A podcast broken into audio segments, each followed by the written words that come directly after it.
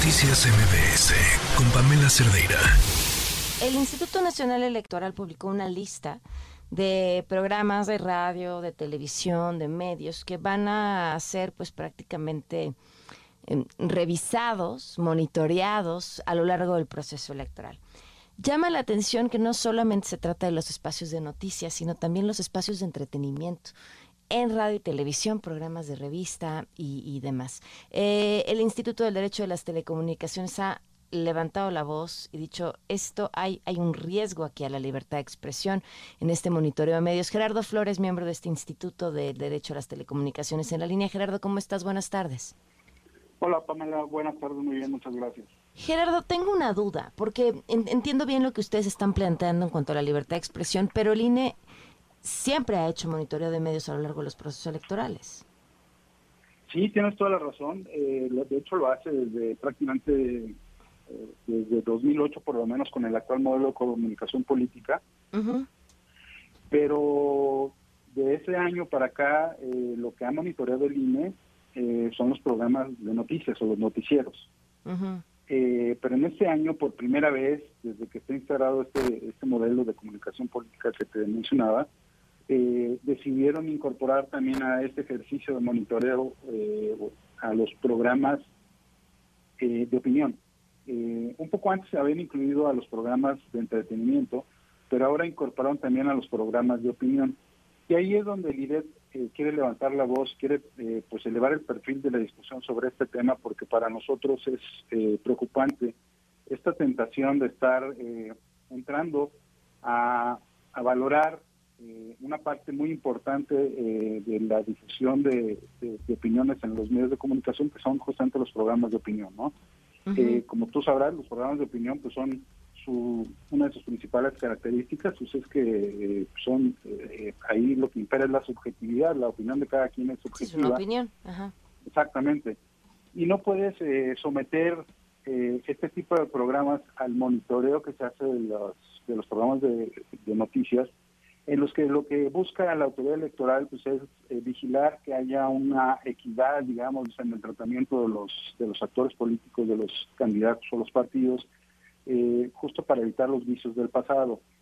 Eh, sin embargo, entrar a monitorear los programas de opinión para el IDEL pues es como te decía, es preocupante porque... ¿Cuál es el fin del monitoreo? Porque, o sea, es ah, saber cuántas entrevistas, cuántas menciones o calificar este tipo de menciones. ¿Qué, ¿Qué reglas tiene este monitoreo?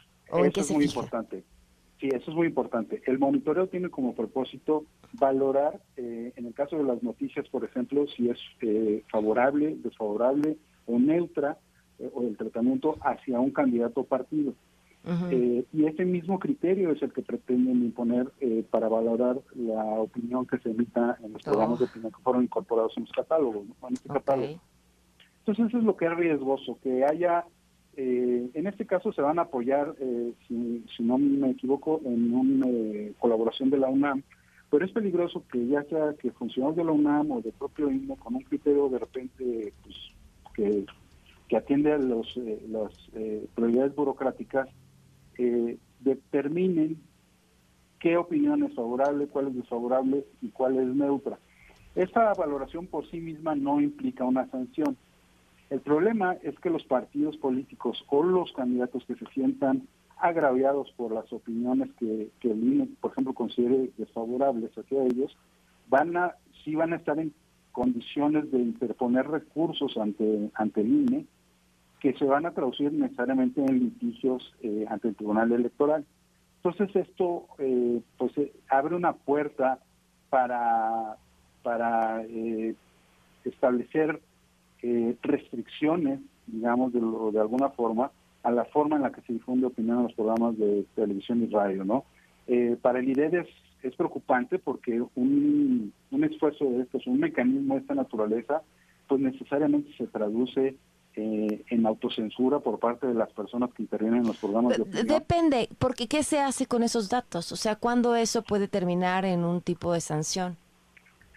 es lo que te decía, que un partido o candidato que determine que las opiniones que el INE encontró desfavorables en un programa, por ejemplo, eh, que le están causando un agravio, si un partido o candidato considera eso, pues eh, va a interponer una queja ante el INE. Y eso va a implicar un proceso. Sí, que se va a convertir en un litigio ante el Tribunal Electoral.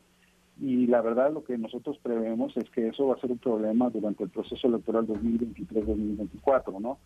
Pero más que eh, preocuparnos el problema en sí de, tener de que estas cosas se atiendan en tribunales, lo que nos preocupa es esta, esta tentación de estar revisando la, la, opinión, lo cual viola eh, abiertamente lo que prevé el artículo séptimo constitucional, ¿no? En materia de libertad de expresión. Pues sí, sí, sí, sí, coincido. Pues estemos al pendiente de lo que sucede a lo largo de este proceso sin quitar el dedo del renglón. Eh, coincido siempre cualquier cosa que eh, motive eh, de cierta forma la autocensura es una mala noticia para todos. para todos. Pues muchísimas gracias por habernos acompañado. Al contrario, Pamela, estamos a la orden. Noticias MBS con Pamela Cerdeira.